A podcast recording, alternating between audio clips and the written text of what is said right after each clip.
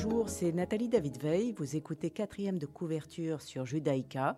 Comme chaque semaine, un lecteur nous parle d'un livre qu'il a marqué, ému ou amusé, un livre qu'il a envie de partager.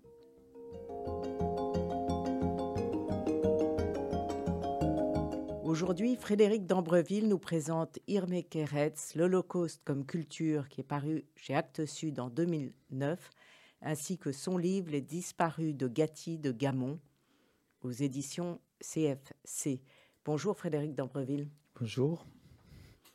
Vous êtes peintre et graveur, vous avez enseigné pendant 25 ans dans des quartiers difficiles en France et vous avez mené une longue enquête sur le pensionnat Gatti de Gamon à Bruxelles où a eu lieu une rafle d'enfants et d'adultes juifs arrêtés le 12 juin 1943 puis déportés à Auschwitz que vous rapportez avec minutie. Vous écrivez J'habite sur une scène de crime où ne subsiste aucun indice euh, on va commencer à parler de, votre livre avant d'entrer dans, l'autre livre de Keretz. Euh, comment vous vivez dans un lieu plein de fantômes? Euh, Vous écrivez, je ne sais plus quelle fut ma réaction quand j'appris peu après mon installation à Bruxelles que j'habitais sur les lieux mêmes d'une rafle. Fait, les choses ont évolué évidemment en dix ans. Et il y a deux, trois jours, en pensant à cette émission, euh, et après avoir parlé avec quelqu'un qui voulait insister sur le fait qu'il y avait des fantômes dans cette maison, qu'il fallait que je la quitte. Or, pour moi, c'est aussi une maison qui était un refuge pour les enfants juifs et les juifs, et les résistants, puisqu'il y a eu des résistants hébergés dès 41, les juifs euh, à partir de septembre 42, au moins pour les enfants, euh, raflés en 43. Et donc, c'est aussi une maison où les enfants ont laissé leur empreinte et la Gestapo n'est venue qu'à 4 heures du matin. Et ce que j'ai essayé de restituer, c'est cette grâce des enfants qu'ils ont laissée que j'ai retrouvée. Parce que j'ai travaillé, non pas enseigné, mais animé ou éduqué sur des quartiers difficiles où le racisme, l'intolérance, la discrimination, le prosélytisme, le trafic de drogue étaient euh, proliférants et où que j'avais choisi d'ailleurs euh, et j'ai été très sensible à, cela, du fait que j'étais déjà sensible à la littérature euh, euh, concentrationnaire, que ce soit sur le goulag ou la Shoah, mais de façon euh, extérieure. Et, et c'est le fait d'avoir vu cette inscription sur votre cheminée qui vous a interpellé, qui a fait que vous avez été chercher d'où cela provenait? Oui, parce que sans cette inscription, je ne me serais pas demandé où j'étais. Or, en voulant déchiffrer cette inscription que je n'ai toujours pas euh, déchiffrée, euh, je me suis, j'ai fait, j'ai commencé une, recherche pour savoir qui avait habité là, et je suis tombé sur des articles de 90. Mais ça vous a mené très loin parce que ça vous a pris dix ans. Vous avez rencontré les témoins, nommé les victimes, retrouvé leur histoire, identifié les bourreaux. Vous avez écrit un livre qui a plus de 700 pages, qui est. Je n'avais pas prévu de faire ça. J'avais pas prévu de faire un livre, et c'est à partir du moment où j'ai senti que j'avais un matériau, un matériel, des témoignages que je devais transmettre parce que j'avais interrogé des, rescapés ou euh, lu des articles qui me semblaient contradictoires et qu'il fallait expliciter, que je trouvais des incohérences dans les articles que j'avais lus, le peu d'articles qui sont parus dans les années 90 pour la commémoration de juste euh, du couple Ovart qui a hébergé euh, les résistants et les enfants juifs, que j'ai décidé d'enquêter et peut-être de commencer un livre. Et après avoir interrogé un enfant qui s'est évadé de Malines, Bernard Lipstadt, je me suis dit, il faut que je l'enregistre. Et là, je me suis dit, il faut que j'écrive. Au bout de combien de temps? Oh, c'est assez, Ça a été assez rapide, puisqu'en fait, dès j'arrive en 2009 à Bruxelles, et en 2010, je m'intéresse à cette histoire. Je ne peux pas dire exactement quand. Et à la fin de 2010, j'ai déjà une liste d'enfants. Et, et après, c'est l'écriture qui prend beaucoup de temps, tout en sachant que je suis peintre et que je dois me débrouiller à Bruxelles avec mon métier de peintre, trouver des galeries, et ça me fait perdre euh, du temps, si on peut dire. Et quand j'expose en 2013 à la librairie euh, qui s'appelait Quartier Latin, CFC euh, Édition aujourd'hui, je dis je tenais le bras de Pierre Mertens qui a écrit un très bel article sur mon livre, que j'ai l'impression d'avoir abandonné les enfants du fait que j'ai dû beaucoup travailler pour peindre et, et il me dit, il faut pas penser ça, il faut suivre ta vision et s'y tenir. Et, et voilà, les choses se sont enchaînées, mais sans aucune prévision. Je suis parti d'une ignorance, donc déchiffrer une inscription. Je suis pas parti d'un savoir je n'avais aucune euh, connaissance de la Shoah. Alors, vous avez lu un livre, un, nombre de livres très impressionnants pour, votre, pour faire vos recherches. Oui. Euh, vous, vous m'en avez cité énormément. Euh, oui. Mais vous avez choisi l'Holocauste comme culture. Oui, c'est un hasard parce que je trouve toujours, de, de même que on dire telle citer telle assistante sociale du CDJ qui a sauvé les enfants alors qu'ils étaient une centaine, ou euh, citer tel enfant alors qu'ils étaient euh, tant, et oublier les adultes comme on, m'incitait à le faire, euh, pour des raisons que je ne m'explicite toujours pas. Citer un auteur, c'est très compliqué puisqu'ils comptent tous autant pour moi, et juste avant que... que, que, que, je, vienne chez vous, enfin, quand j'étais là, assis à vous attendre, je relisais ces livres que j'ai amenés, qui sont plusieurs, puisque je vous ai demandé de parler de plusieurs livres plutôt que d'un seul livre.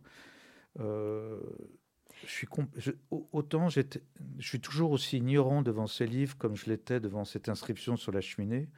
Comme on peut dire que la Shoah est toujours indéchiffrable, et c'est ce qu'explique euh, Imre Kertész.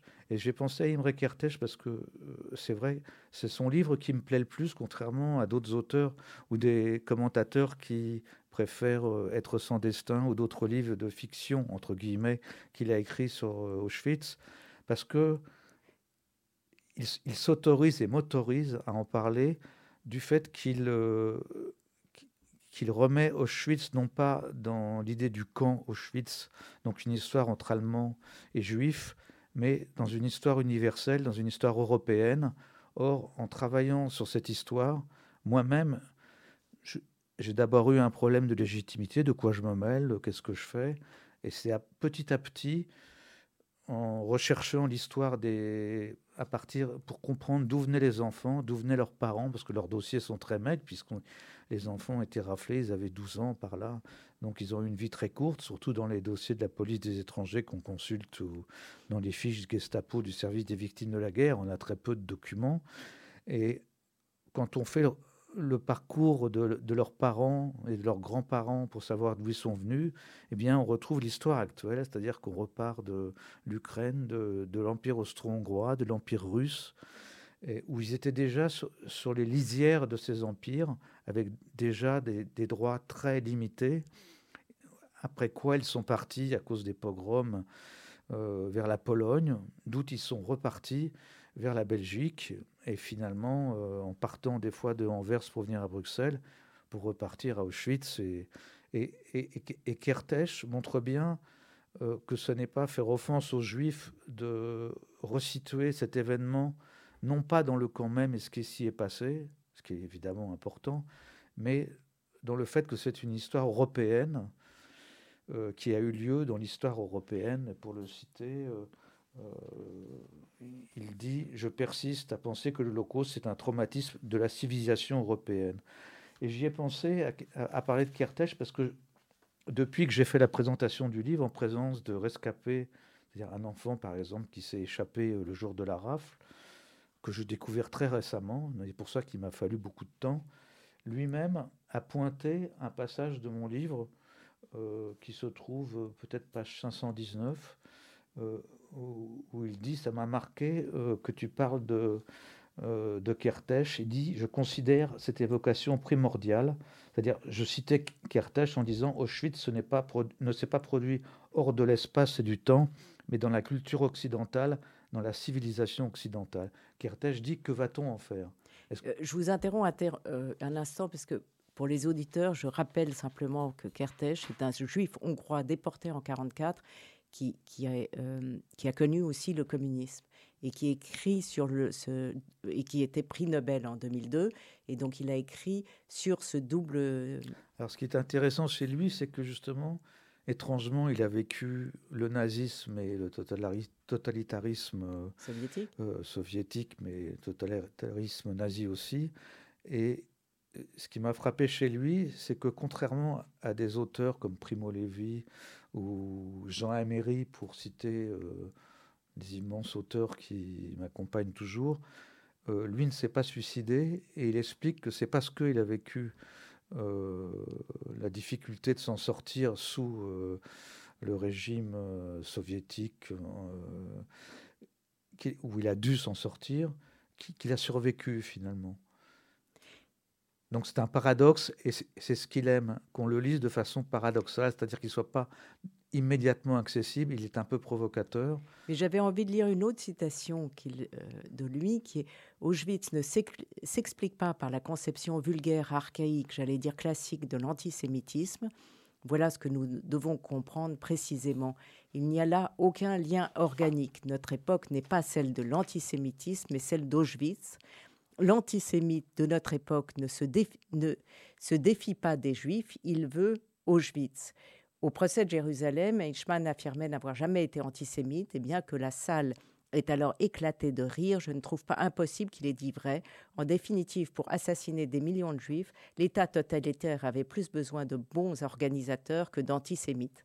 Alors ça, c'est exactement ce que dit Primo Levi dans Les naufragés, les rescapés, qui est un livre qui m'accompagne aussi depuis 40 ans. Euh, oui, je trouve, ça euh, absolument. Je, n'ai rien à dire. Je trouve ça extraordinaire. C'est euh, troublant. Et c'est vrai que euh, je n'ai pas de jugement puisque je n'ai pas connu Himmler. Euh, par contre, je le cite puisque je fais référence justement à Julius Margolin, qui est un des livres que j'avais amené aussi, que j'aurais voulu citer, qui, commente le procès Eichmann et où il dit où, à, Tel Aviv, on s'est interrogé très longtemps sur l'expression Imauftrage, c'est-à-dire sur ordre par délégation, puisque Himmler ne signait ses, ordres de, de, destruction que Imauftrage, c'est-à-dire par délégation, jamais en son nom.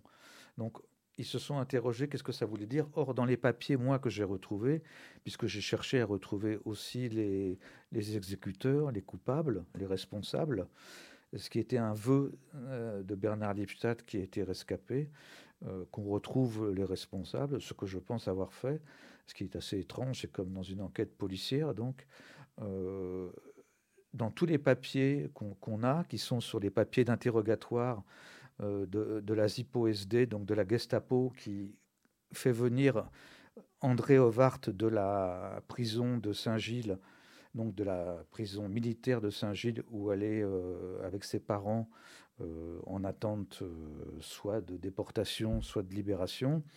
Elle est interrogée plusieurs fois et torturée. Et on a la signature sur les documents de convocation pour interrogatoire des responsables de la RAF, c'est-à-dire qu'on a Weimann, Kurt H.E., mais il a fallu déchiffrer aussi ces inscriptions. Ces inscriptions, je fais un, ce sont des signatures, mais contrairement à dans, les procès, ou par exemple dans le procès Boden, qui était le commandant en second du camp de Malines, les, ces Weimann euh, signent très proprement. Dans les documents, j'allais dire routiniers, euh, qu'ils font à l'appel euh, pour convoquer ces gens à la torture et à l'interrogatoire, ils signent très mal et j'ai dû euh, demander l'aide de Laurent Schramm à la caserne d'Ossin ou de, euh, Lieven Sarens qui a pris sa loupe et qui a déchiffré euh, Weimann parce que son cachet était tellement utilisé qu'on ne voyait plus son nom. Mais tout ça, c'est comme des découvertes un peu scientifiques puisque identifie, de même que identifier les victimes, c'est très important.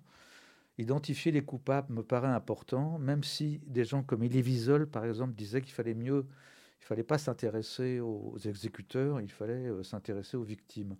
Or, si on en a la possibilité, or là, on en a la possibilité puisqu'on a des documents, je trouve ça incroyablement important de citer, même à titre posthume, puisque ces gens ont disparu, ont rarement été jugés, ce qui est très grave, mais c'est comme ça, on peut dire ça a posteriori, mais c'est la réalité, et euh, de les citer, et je pourrais dire de les condamner à titre posthume, et voilà.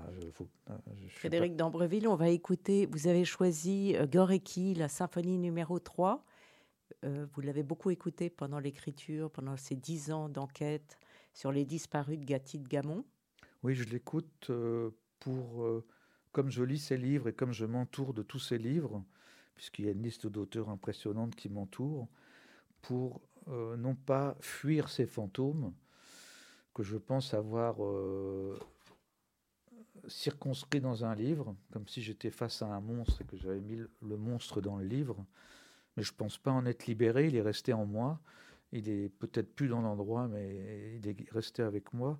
Et, Goreki, Gorekshi, je pense, je prononce mal, euh, pour moi est une, euh, une ambiance douloureuse qui est qui me fait penser, euh, d'ailleurs, dans une des, vidéos qu'on trouve sur YouTube, on a une litanie comme ça des noms de déportés énumérés que j'ai ressenti à Malines à l'époque où il y avait des moniteurs ou dans le convoi 21 qui est celui qui nous intéresse ici puisque c'était le 31 juillet 43 qu'ont été déportés les enfants les adultes juifs euh, raflés à Gatti de Gamon euh, le, le moniteur énumère les 1500 déportés et moi je venais pour photographier euh, une enfant qui s'appelle Rachel Tomar, sur laquelle j'ai travaillé plus particulièrement, car elle s'est opposée aux nazis en refusant de dire qu'elle était juive.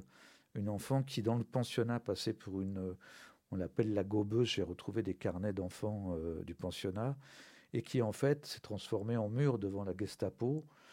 Et pour expliquer pourquoi elle a résisté, ce qui lui a fait qu'elle a été euh, battue à Malines et transportée dans un wagon différent de ses camarades, euh, ce, qui est monstrueusement terrifiant, on peut même pas l'imaginer. Euh, j'ai dû analyser les dossiers de toute sa famille et j'ai constaté que c'est ce qu'on avait été nécessaire à Anvers pour déporter toute sa famille avant que sa mère la confie à, son, à sa sœur et donc à son beau-frère euh, qui l'a amené à Bruxelles, à de Gamon. On va écouter la musique.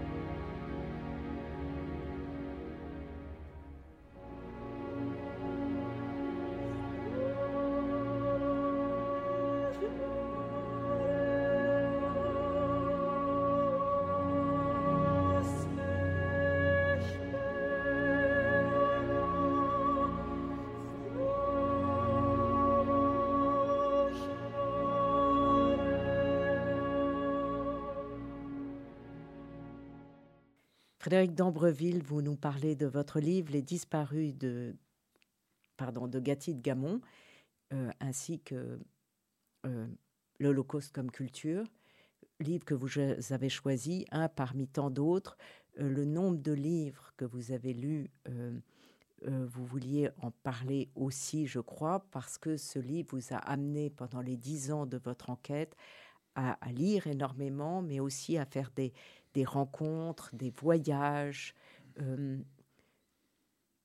À habiter en fait cette rafle, étrangement, où d'autres l'auraient fui. Euh, je m'y suis installé, euh, non pas par masochisme ou.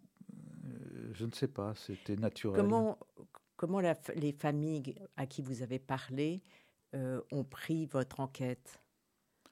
J'ai parlé à très peu de familles pendant l'enquête. Par contre, je les découvre maintenant.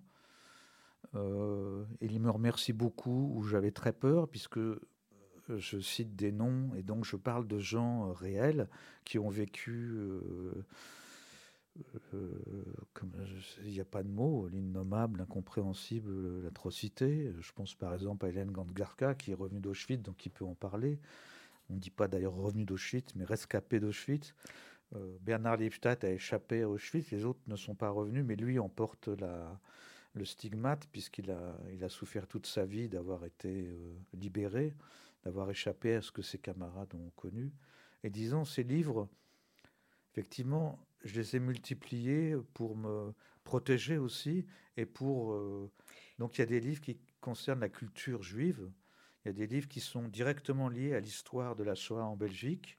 Vous, vous retrouvez l'idée de Kertész qui dit Nous connaissons tous la célèbre phrase d'Adorno On ne peut plus écrire de poésie après Auschwitz. Je nuancerai, dit-il, toujours en termes généraux, en disant qu'après Auschwitz, on ne peut plus écrire de poésie que sur Auschwitz. Alors là, je vais citer Rachel Hertel, qui est une, pour moi une, très grande traductrice et passeuse de la culture yiddish. Elle dit par exemple Comment laisser sans trace ceux, qui sont partis en fumée et non pas même une tombe? Le silence devenait donc un acte impie, un scandale qui redoublait celui de l'anéantissement et parachevait l'œuvre des assassins les poètes yiddish se sont voulu le réceptacle des ossements, le seul cimetière qui garde la trace de leur passage sur Terre. Et là, elle cite Rachel Auerbach, qui est une euh, témoin de Varsovie, qui a participé à Onog Shabbat, donc l'action euh, qu'Emmanuel Rigelblum a menée à Varsovie pour sauver la culture juive de la destruction, en faisant appel à tous les intellectuels, à tous les gens qui écrivaient, et ils ont donc caché dans des, bidons euh, sous terre euh, euh, des témoignages. Et Rachel Orbach est allée après en Israël et a continué à témoigner toute sa vie. Et elle dit aussi ce qui m'a autorisé à écrire là-dessus, parce que c'est un peu ça que je demande à ces auteurs comme euh, c'est de m'autoriser à écrire comme les familles, m'ont autorisé à regarder leurs dossiers sans jamais me demander qui j'étais, ni ce que j'allais en faire, ni qui j'étais. Euh, sans me demander de carte d'identité, euh, ce qui m'a paru incroyable. Je pense que c'est aussi euh, un fait de la Belgique. Et disons,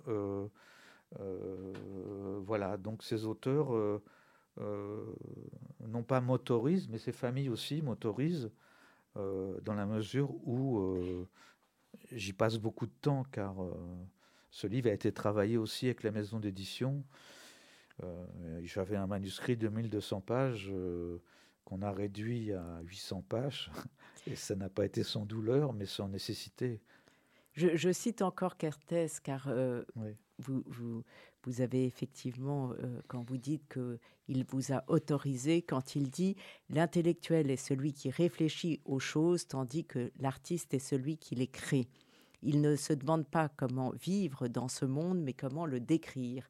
Et j'ai eu le sentiment, en lisant votre, vos disparus de Gatti de Gamon, que vous décriviez. Oui, c'est un peu une provocation d'écrivain littéraire. C'est-à-dire, je suis un artiste, effectivement, bon, je n'ai pas trop utilisé ces mots, parce que j'ai toujours l'impression de. C'est un distinguo euh, qui sépare encore.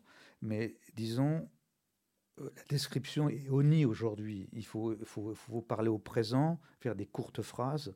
On m'a sorti, quand j'ai fait une notice euh, historique, qu'il fallait pas vos, phrases de cinq lignes, etc. Donc je suis un, grand admirateur de la littérature, que ce soit Vassili Grossman ou Proust ou d'autres auteurs qui n'ont rien à voir, mais qui sont tous respectueux de la langue. Et j'ai tenu à, défendre cet aspect littéraire et disons artistique. Mon exemple, bizarrement, n'est pas dans la littérature.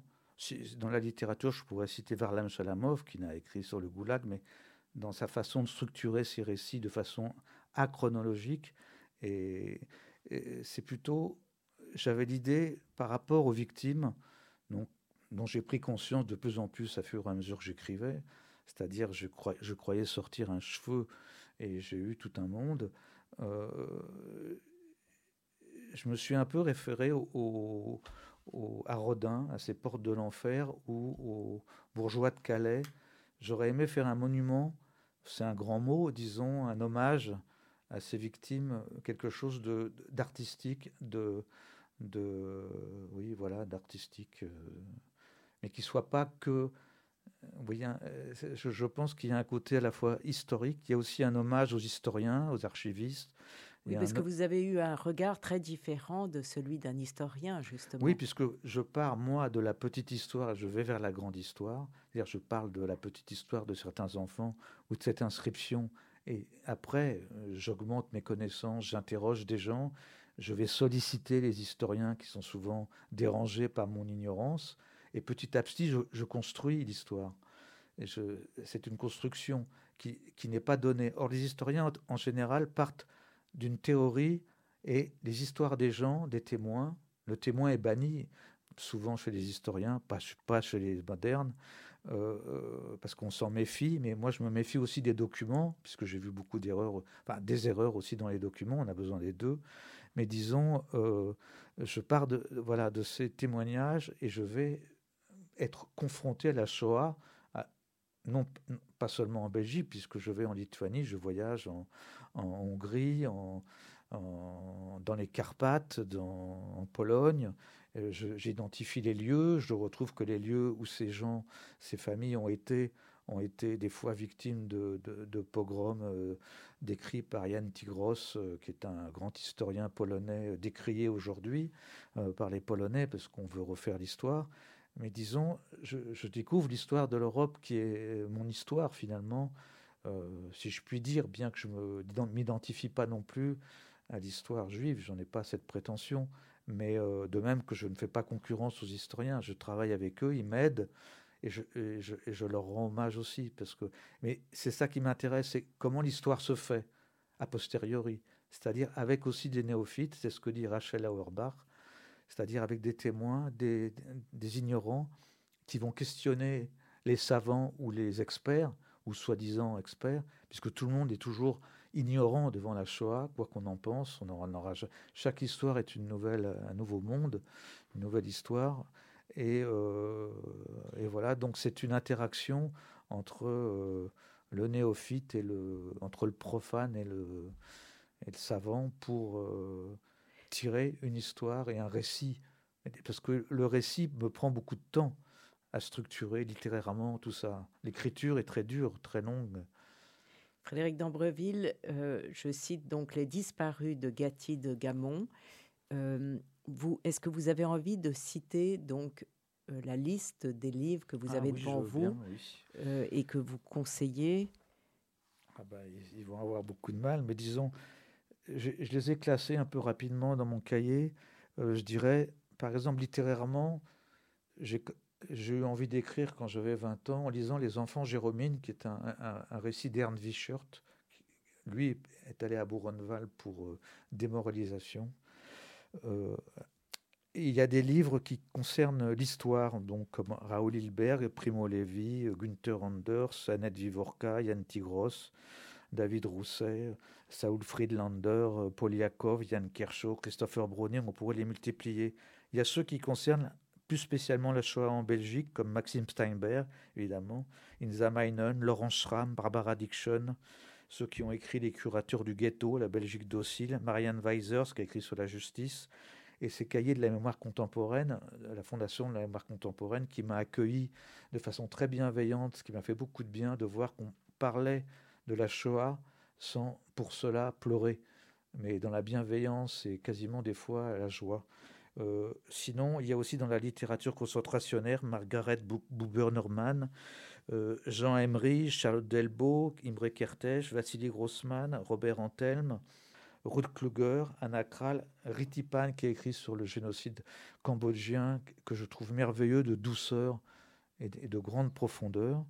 Et puis sur la culture juive, évidemment, Rachel Hertel qui m'a ouvert à la culture yiddish et à plein d'auteurs extraordinaires. George Steiner, que je relis souvent pour son intelligence euh, encyclopédique.